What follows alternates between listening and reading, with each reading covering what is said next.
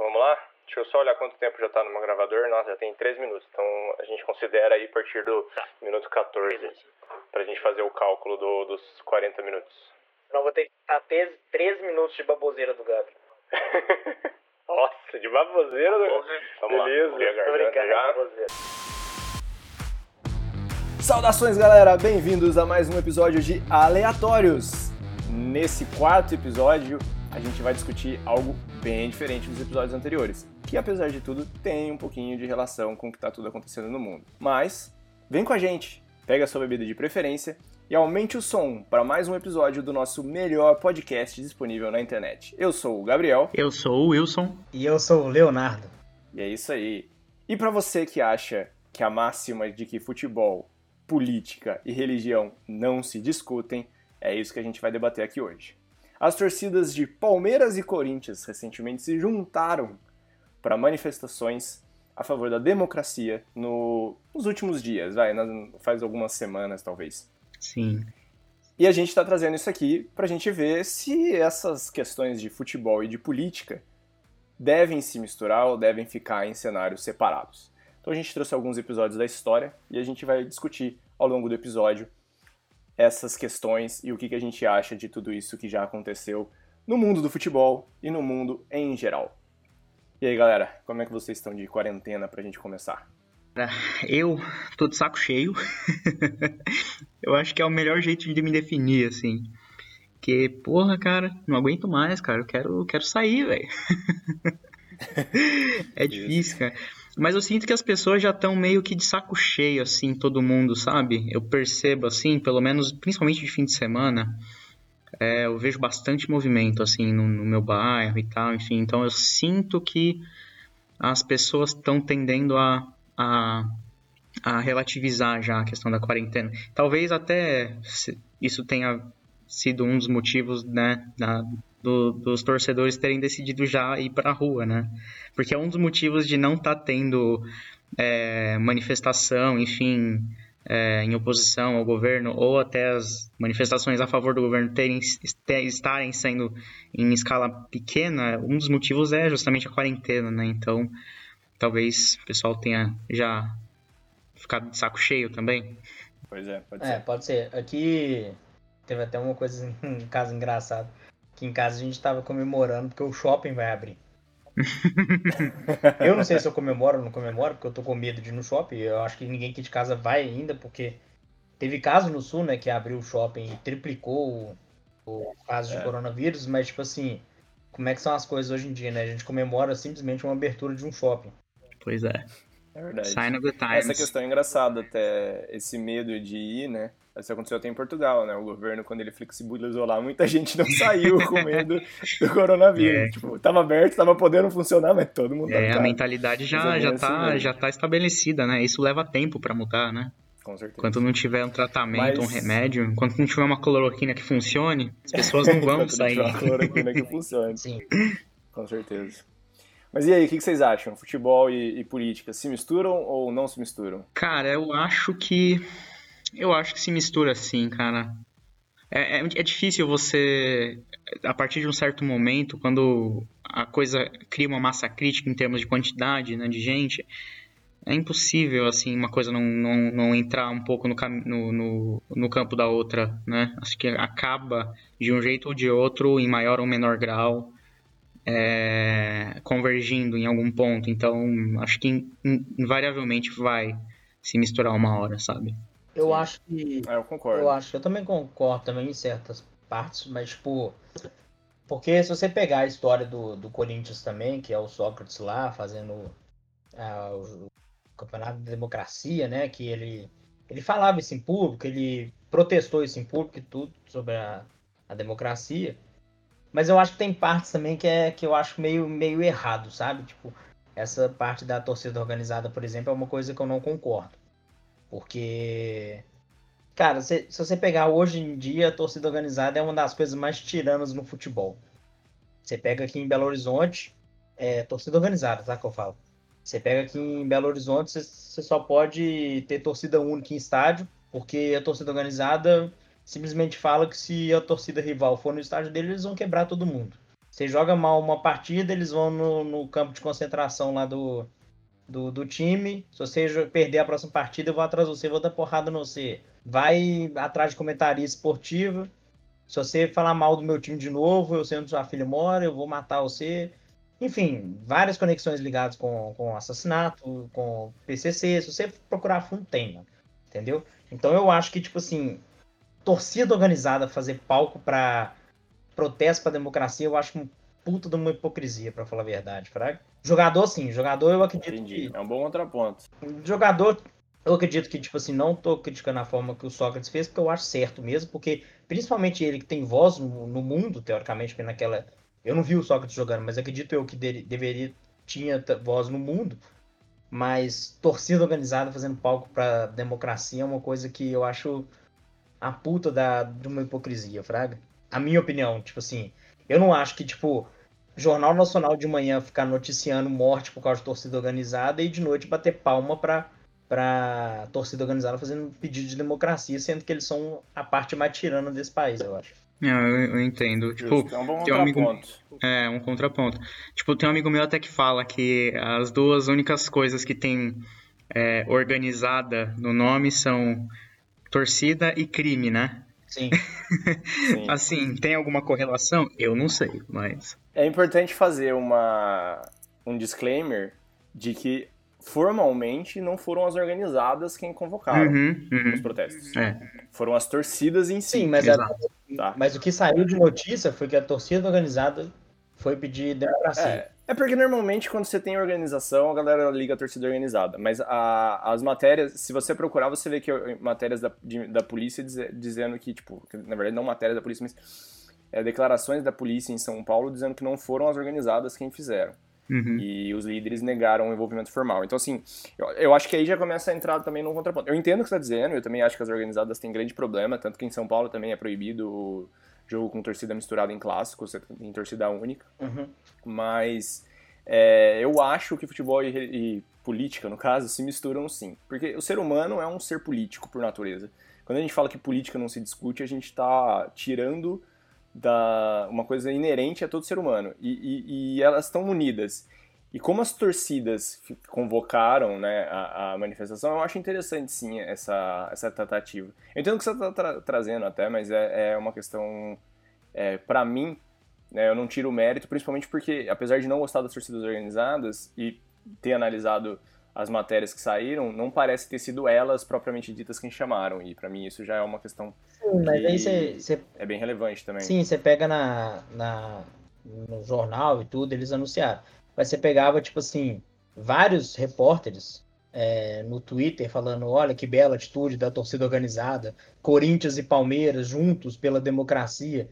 Ah, porra, sacou? Tipo assim, do mesmo jeito que você não pode generalizar que um torcedor corintiano mata um cara, você fala, a torcida do Corinthians matou um cara, eu acho que você não pode, tipo assim, vamos supor, alguns torcedores foram na rua e colocaram, mas você não pode colocar o nome de uma torcida organizada que tá pedindo democracia, entendeu? Porque se você fizer isso, você queima a, o, o propósito da, da, da, do protesto, entendeu? Então, tipo assim, ia ser um protesto top pra caralho, tipo assim, a a instituição Corinthians, tipo assim, igual, por exemplo, Corinthians publicou lá e tal, não sei o que, que eles são a favor da democracia, tudo bem. Mas eh, eu acho que teve alguns jornalistas que colocaram sim o nome da torcida organizada, no, tipo assim, nas redes sociais, ou falando mesmo no jornal, no bate-bola, sei lá, programa que era, colocaram o nome da torcida organizada. Quando você coloca o nome da torcida organizada pedindo uma democracia, você automaticamente queima o motivo do protesto, entendeu? Então, mas eu acho que daí aí é uma questão diferente, porque aí a gente está trabalhando com um jornalista que está transmitindo uma informação incorreta, teoricamente. Sim, mas é um jornalista que tem nome, peso, entendeu? É isso que eu quero. Sim, sim, mas aí, é, aí você tá, é que você está colocando o peso, sim, do, do, de uma fala de um jornalista que depois se prova incorreta em cima de uma manifestação que tem toda a sua justiça e foi convocada por torcedores. Sim. Mas eu entendo seu ponto, eu entendo seu ponto. E pra gente, antes de falar de democracia corintiana, eu acho legal a gente falar de um dos primeiros pontos, assim, futebol e, e política misturados, a gente tem vários pontos só, da história. Só pra... Mas vamos trazer alguns específicos, né? Pode falar. Sim, não, só para encerrar aqui Valeu. que eu sou a favor, eu acho que tem que discutir futebol, política, eu acho que tem como discutir os dois, tanto que eu sou a favor do que o Sócrates fez, entendeu? Eu sou a favor de você ser torcedor São Paulino, eu sou cruzeirense, a gente discutir coisas sobre política e futebol, eu acho normal. O que eu não concordo é isso, entendeu? Que é colocar o nome de torcida organizada a favor da democracia. É isso que eu não concordo. Mas, tipo assim, eu acho que tem conexão e muito de futebol com a política, entendeu? Tanto que o Sócrates fez é uma história e isso ninguém vai pagar e é uma história boa. Sim, não, é, com certeza. E antes da gente falar do Sócrates da democracia corintiana, que é algo que a gente com certeza vai, vai tratar, é, vamos voltar um pouquinho só para a questão, acho que da Copa de 70. A seleção de 70 teve um envolvimento político muito interessante, né? O João Saldanha, que foi o técnico da seleção que classificou a seleção para a Copa, mas foi demitido meses antes do, do torneio, ele era membro do Partido Comunista, que aqui a gente não vai discutir comunismo, nada, mas a questão é, a gente estava no auge da ditadura militar, né, década, uh, em 1970, e a gente tem uma pessoa com envolvimento é, explícito ao Partido Comunista que é demitido meses antes da Copa. E há grande conversas no entorno disso de que foi porque ele se recusou a convocar um jogador específico que o presidente queria que fosse. Foi meio que a gota d'água para ele não permanecer na, no comando da seleção brasileira, que viria a se tornar a seleção campeã, né, tricampeã do mundo na Copa de 70, com aquela seleção de Pelé, Garrincha. A Canarinho, né? né? Seleção maravilhosa. A Canarinho, que ficou conhecida pelo futebol bonito, né? Grande seleção, com, com muito craque. É, a gente já tem aí um comecinho de exploração da questão do futebol e política porque o próprio governo militar usa a seleção de 70 como uma campanha de marketing naquela música famosa, a Léo pode até colocar aí depois, do 90 milhões em ação, vamos Brasil, salve a seleção, né? Sim. E é bem interessante esse contraponto, porque a gente tem um técnico com alto envolvimento político, que inclusive dizem que levou diversos documentos para o México é, para retratar as questões de perseguição, torturas e assassinato da ditadura militar no Brasil. E tem a citação dele de que ele e o presidente tinham muito em comum. Ambos eram gaúchos, ambos eram gremistas, ambos gostavam de futebol e nem ele indicava ministro e nem o presidente indicava jogador para a seleção. Uhum. Então aí a gente tem uns começos aí de envolvimento político com o futebol, né? O que vocês acham aí? Cara, eu acho que isso mostra que, assim, não é de hoje, né? Claramente. É... Talvez fosse um. Talvez seja a primeira vez em bastante tempo que a gente vê esse tipo de coisa, né? Mas, assim, claramente não é de hoje, né? E vem num momento bem potencialmente de bastante ebulição, né? Assim, você tem os ânimos se, se extremando cada vez mais, né? Você tem é, uma galera de direita e de, de, de, extrema direita já protestando na rua, enfim, é, apoiando o governo, e agora você passou a ter, coisa que você não tinha, você passou a ter o outro lado criticando o governo, enfim, levantando bandeira de democracia e tudo mais. Cara, assim, pode ser o começo de um novo 2013, talvez, quem sabe, né? Pode ser. No meio de uma pandemia mundial. No meio de uma pandemia mundial. Não, é, uma crise tava bom demais, tava muito fácil. Vamos fazer mais uma dentro dessa da, da, crise de saúde. Tem que ser modo hard. Tem que ser modo hard. Cara, não, não for, exato. Não vai. A gente é Brasil, cara. A gente joga no modo Brasil. Então. não, é bem isso. E avançando um pouquinho, mas ainda dentro da ditadura, a gente tem aí finalmente a história da democracia corintiana consolidada no Sócrates. É muito engraçado porque a, a questão da democracia corintiana ela tem relação, óbvio, com o ambiente é, de ditadura no Brasil, mas ele não necessariamente surgiu só por causa disso. Era uma questão muito de desmandos né, na diretoria e tal, que os jogadores, os funcionários se unem e montam uma questão totalmente diferente em que todo mundo vota tudo. E aí é engraçado que o técnico, o peso do voto do técnico é o mesmo peso do voto do faxineiro, por exemplo. É uma revolução aí no universo futebolístico como um todo. E o time do Corinthians é um dos primeiros, não sei dizer se exatamente no Brasil ou no mundo, mas no Brasil com certeza, a fazer publicidade nas camisas. E eles passam a usar esse espaço, a gente tem, conseguem achar com uma busca fácil no Google as imagens, eles passam a usar esse, esse espaço para fazer é, manifestações da democracia no auge da ditadura. No período final, ali na década de 80 da ditadura, né, eles começam a fazer a questão das diretas já, eles, eles se manifestam muito nesse sentido e falam, quero votar para presidente, coisas do gênero, e isso é muito consolidado na figura do Sócrates, né, que é uma pessoa pública muito forte, foi um dos maiores ídolos do time do Corinthians, é, e do Brasil, né? Era par, membro daquela seleção que até hoje é considerada a seleção que jogou mais bonito e não ganhou, né? Que é a, seleção de Tele Santana, Copa de 82 e 86. Então, é, ela fica muito famosa, né? É um episódio muito marcante no final da ditadura militar no Brasil. Para os corintianos é uma questão de muito orgulho. A gente tem até hoje muita relação do torcedor do Corinthians com a democracia corintiana. Eu sou São Paulino, né? Eu estou falando isso com uma visão de fora, mas eu vejo pelos meus amigos e por, por tudo que acompanha na, E no a futebol. maioria dos torcedores se orgulham pelo que o Sócrates fez na época, né? Sim, Sendo- sim. Ah, tanto que até hoje é um dos maiores ídolos do, do Corinthians disparado, assim. É, então, isso que eu ia te perguntar. Eu não sou corintiano, ninguém, acho que ninguém de nós três aqui é corintiano, mas isso conta muito por ele ser muito ídolo. Tipo assim, o que ele. Não só pelo futebol demonstrado, mas pela, pela coisa que ele acreditava, que ele lutava contra, né? Ou a favor, no caso, que é a democracia. Então, tipo assim, isso ajudou muito ele ser um dos maiores ídolos do Corinthians hoje em dia. Não foi só o futebol. Então aí já, já é um fato certo pela pergunta que você fez, que se política mistura com futebol, óbvio. Aí já tá a resposta já, entendeu? Sim, não, com certeza. É, ele ganha muita, muita relevância porque ele era o principal jogador de um dos times com a maior torcida do país, né? O Corinthians tem a, a segunda maior torcida do país e na época era uma das maiores torcidas. Eu não sei dizer se é a segunda exatamente, a gente teria que fazer uma busca aí, mas com certeza uma das maiores. É, só não vai ganhar do Flamengo, que sempre foi a, a maior torcida do país. Mas você- quando você tem um atleta muito bom, né, tecnicamente muito bom, que aparece pelo seu futebol e depois aparece pelas suas manifestações políticas e é ídolo da- do, do clube, ganha uma relevância muito grande, né? A, o que ele fala, né? Tanto que a, a gente tem a, muito atleta ao longo da história que se manifestou ou não se manifestou politicamente e foi criticado por se manifestar ou por não se manifestar politicamente, né? E ele é um dos que, que se colocou, que se posicionou de maneira muito firme, muito forte e eu acho que é, é bem interessante a gente traçar esse paralelo de que um dos maiores ídolos de uma das maiores torcidas do, do futebol no país teve esse envolvimento político na época da ditadura. Foi, é, é bem legal, assim. Eu acho um exemplo muito, muito marcante. Sim, sim. Acabou virando referência, assim, mundial, praticamente, né? Assim, você conversa com, com... Você vê gente de fora referenciando o, o Sócrates, né? Então ele é já uma figura folclórica do, do futebol brasileiro, assim, sabe?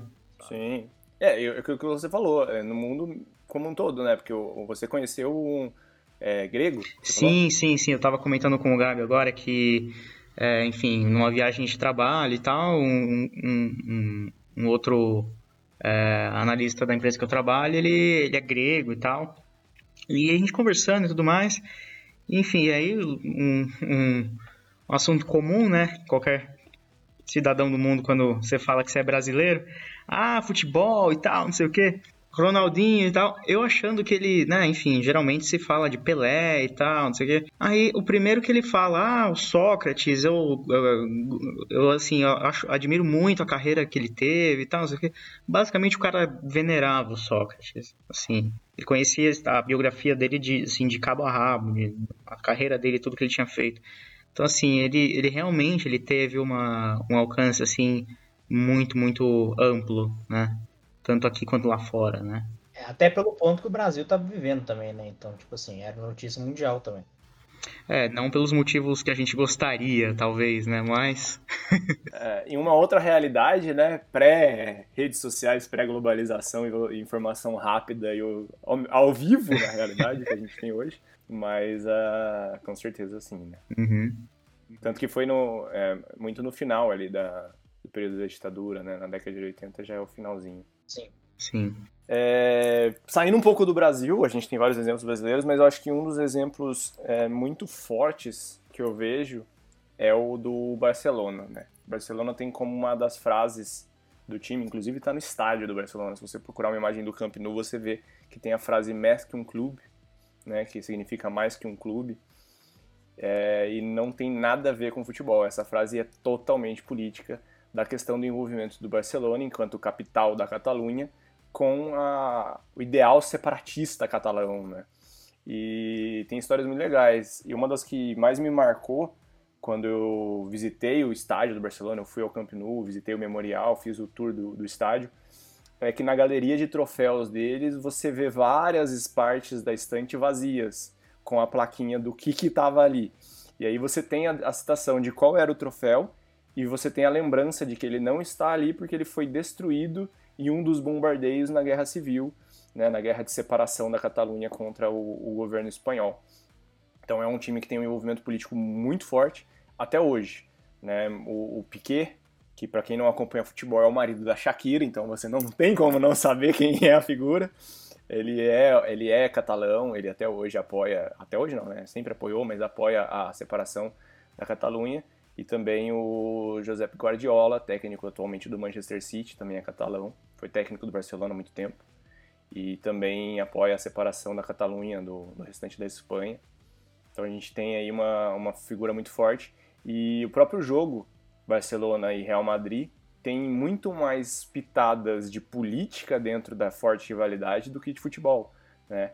É, o Real Madrid ele passa a ser uma potência no futebol a partir do final da Segunda Guerra Mundial, com a ditadura franquista, que se vê cercado por dois times de países, né, não de países, mas de partes separatistas da Espanha. O Barcelona, com a Catalunha, e o Atlético de Bilbao com os Países Bascos. E aí ele começa. Até hoje você tem uma suspeita muito grande de que teve um envolvimento muito forte do Estado, do Franco, com o time do Real Madrid. Tanto que o Santiago Bernabéu é construído dois anos após o final da Segunda Guerra Mundial, em um período de recessão econômica muito forte na Espanha, né? Entra aí o nosso amigo economista até para explicar depois a questão de recessão pós-guerra, mas eles constroem o estádio um pouco depois e o Real Madrid passa a se tornar uma potência que não era, a partir muito dali, e até hoje é um time muito rico, com muita posse na Espanha e, e com uma das maiores faturamentos do futebol mundial. E a rivalidade entre os dois times, Real Madrid e Barcelona, ela é muito mais política do que no futebol. Eles não são um conflito futebolístico como a gente tem, por exemplo, muito no Brasil, de questão de Grêmio e Inter, né, Fla-Flu, até mesmo o Palmeiras e Corinthians, que apesar de tudo tem um histórico não só de futebol, mas também de, da, do seu surgimento, mas o Barcelona e Real Madrid é muito mais político do que dentro de futebol. Né? Então é, é, é um momento aí bem interessante de mistura futebol e política que acontece até hoje no, no mundo futebolístico. Sim, sim. E tinha também questões em outros países até, né? Você tem. É, você tinha até comentado, talvez você tenha você queira até comentar dessa história dos jogadores do Celtics com o outro time italiano. Lazio. Isso, uh, o Celtic Lazio. Foi no, no, na Europa League, em, salvo engano, no final do ano passado. Eu acho que foi o, o jogo entre Celtic e Lazio pela Europa League. Se não foi no final do ano passado, foi no começo desse ano, mas acho que foi no final do ano passado ainda. E a, a, torcida do Lazio é uma torcida muito vinculada ao fascismo. O time do Lazio é um, um time muito vinculado ao fascismo na época do Mussolini e tudo mais. Tanto que até hoje tem muitos episódios racistas nos, nos jogos da Lazio. Eles têm gritos racistas, fazem sinais nazistas e tal. E eles fizeram antes um jogo contra o Celtic, e aí os torcedores do Celtic levaram para o estádio cartazes contra o, o, fascismo e tudo mais. E o, o mais engraçado é que para o jogo de volta proibiram os cartazes e eles fizeram as encenações da, do enforcamento do Mussolini usando os cachecóis, né? Essa imagem também dá para achar aí, é, é, uma imagem que ficou bem marcada, né, do, da torcida do Celtic no jogo. Acho que é, é, é, um envolvimento bem legal. E tem o episódio do Eric Cantona, esse é clássico. Pra quem gosta de futebol e gosta de, de política aí, é clássico. O, 100% das o, pessoas. A voadora de Eric Cantona. Quê? 100% das pessoas eu acho que já viram essa cena do Eric Cantona. A voadora no torcedor hooligan. Exato. que ele diz até hoje que é o momento mais marcante da, da carreira dele. não é um gol, não é um título, é a voadora no fascista. Marcar gol todo jogador marca. Agora, dar a voadora dos dois pés no peito de fascista, é só um que faz, cara. Grande cantonar. sensacional, é... sensacional. É alguns dos exemplos para dizer aí que, para muita gente, e ao longo de toda a história, futebol e política certamente se misturam.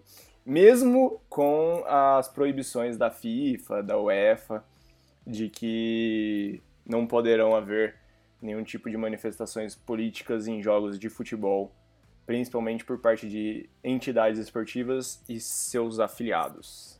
Exato. Eu acho que, para mim, é uma grande hipocrisia por parte dos dois, né?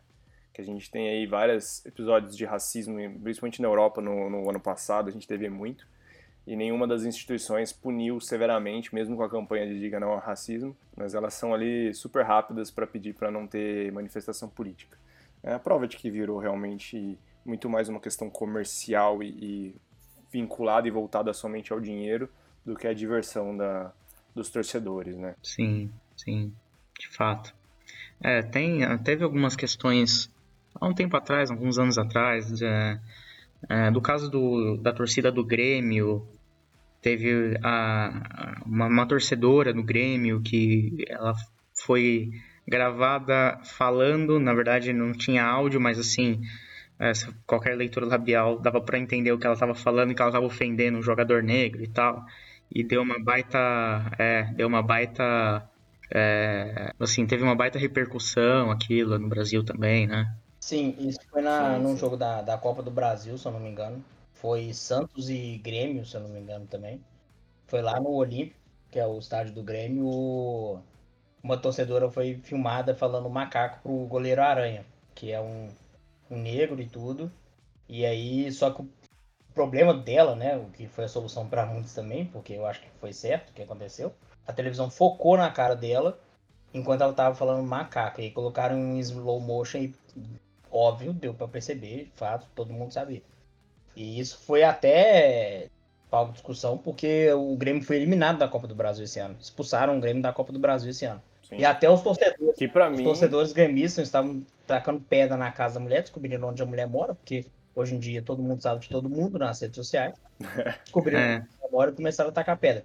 Só que aí me vem a questão que, acredito eu, que foi porque ela xingou tal, mas aí também eu acho que juntou a, a raiva dos torcedores gremistas porque eles foram expulsos da Copa do Brasil, entendeu? Eu acho que foi mais pela eliminação. É, acho que foi mais a, pela, a infelizmente. Infelizmente foi mais pela é, frustração é, da, da caso eliminação. Foi, foi bem clássico, é bem conhecido até, e vários jogadores apoiaram o Aranha também. Tipo assim, o Aranha postou um texto no, no Instagram falando que isso é normal nos estados, que ele sempre escuta isso e tudo. Então, então tem. Hoje em dia, hoje em dia, é, você vê, tem, hoje em dia sempre tem. teve.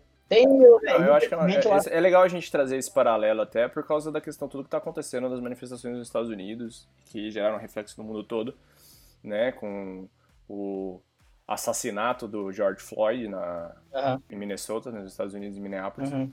E tem muita relação mesmo, né? Porque o futebol tem, teve o um episódio, eu lembro, eu estava assistindo esse jogo, inclusive, do São Paulo, no qual o, o, o grafite foi ofendido, né, também, também com ofensas racistas, e o, o grafite, inclusive, veio novamente, agora recentemente, falar sobre isso, falar que, meu, realmente é assim, o racismo não tá maior, o racismo só tá mais público. Uhum. É, só tá sendo gravado. É, e, e, eu achei muito, muito interessante a, a fala dele nesse sentido, porque ele foi uma pessoa que passou por isso. E eu lembro que na época, ele foi expulso do jogo, porque a hora que, o, o que ele é ofendido, né, é, pelo... Puta, eu tava com o nome do cara na cabeça até agora, mas eu esqueci o nome dele. Era, um, era de outro país, não era? É, era, era, era um jogo de Libertadores da América. Sim, era um jogo de Libertadores da América. Isso, isso. Eu, não, eu tava com o nome do cara aqui, eu, eu lembro o nome dele, eu tava assistindo esse jogo, inclusive, na hora. Uhum. É, eu lembro que ficou muito marcado. O São Paulo venceu esse jogo, mas o grafite foi expulso. Porque a hora que ele é ofendido, ele empurra o cara com a mão no rosto. Uhum. E o juiz entendeu como uma agressão e expulsou o grafite. E o cara ficou em campo. Meu Deus, velho. Entendeu? Então, assim, é... e, e, eu achei muito legal essa fala dele, porque ele foi uma pessoa que sofreu uma questão dessa e ele foi punido no, é, no momento. Ele foi punido sabe? no lugar. Tipo, é. Cara, é é, é, para o mundo, né? Para o mundo que, que eu quero descer. Teve um caso Exato. também. Achei aqui, eu pesquisei rapidinho, né? Graças à internet, essa coisa maravilhosa. O nome do jogador é Desabato. Desaba? Desabato. Hum. Ele era zagueiro do Quilmes. Foi num jogo hum. de, de Libertadores. Uma história também que me vem à memória aqui agora do Daniel Alves quando jogaram no Barcelona. Que acho que tacaram. Um, se eu não me engano, eu acho que era Barcelona e Sevilha e eu acho que tacaram uma banana no, no, quando ele foi bater um escanteio. E o Daniel Alves foi e descascou a banana. Foi lá, descascou e comeu e chutou. É. eu lembro dessa cena. e bateu o escanteio. Sensacional, cara. Cara, é porque o jeito legal de você responder isso É porque não tem. É porque é difícil falar, porque não tem jeito legal de você responder um negócio desse, entendeu? Uhum. É. E nem tem como eu defender isso também, porque. Mano, eu nem É, obviamente. Eu só gosto de respeitar, eu nem gosto de falar muito sobre isso, porque não é minha, minha, meu lugar de fala. Exatamente. Todo, nenhum de nós três, né? É, Exato, exatamente. essa semana até o, o- Eu tava escutando. Tava no Twitter e o, o Felipe Neto, que é o, o rei da internet hoje em dia, né? Ele. Ele postou, Tem vários, tem vários. ele postou. Tipo assim. É, como é que fala? Ele postou no Twitter, tipo, perguntando por que do Neymar não está fazendo isso, entendeu? Tipo assim. O Neymar hoje, que é o maior. Hoje em dia, ele é o maior negro do Brasil, você pode dizer assim, em questão de influenciar, influenciador no caso, né? Que é o maior do Instagram, é o maior do futebol, é. Em questão de mídia, ele é um fenômeno. E, cara, e É um dos atletas mais bem pagos tanto do o. Felipe Neto apagou o Twitter dele porque a galera veio pesado criticando em cima dele, porque, tipo, não, primeiro, não é o lugar de fala dele, e segundo, ele tá, ele tá questionando o Neymar pra falar de uma causa que é do Neymar, não, não do Neymar, do Neymar por, por ele ser negro, entendeu? Porque, cara, é, é- o que a gente tem que fazer é simplesmente calar a boca e escutar e. Entendeu? Se um cara falar, ó, você foi racista comigo, você tem que entender o, tentar entender o porquê você foi racista com o cara, entendeu?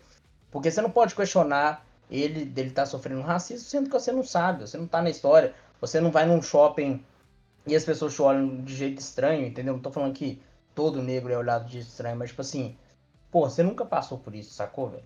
Tipo, eu nunca passei por isso. Como é que eu vou falar? Ah, para com isso, bicho. Tipo assim, o cara vai ficar no, no shopping, virar a cara e vai andando, mas não é fácil assim, sacou, bicho? O cara te olhar porque é feio é totalmente diferente do cara te olhar achando que você vai saltar a primeira loja que você vai entrar, entendeu? É, exato.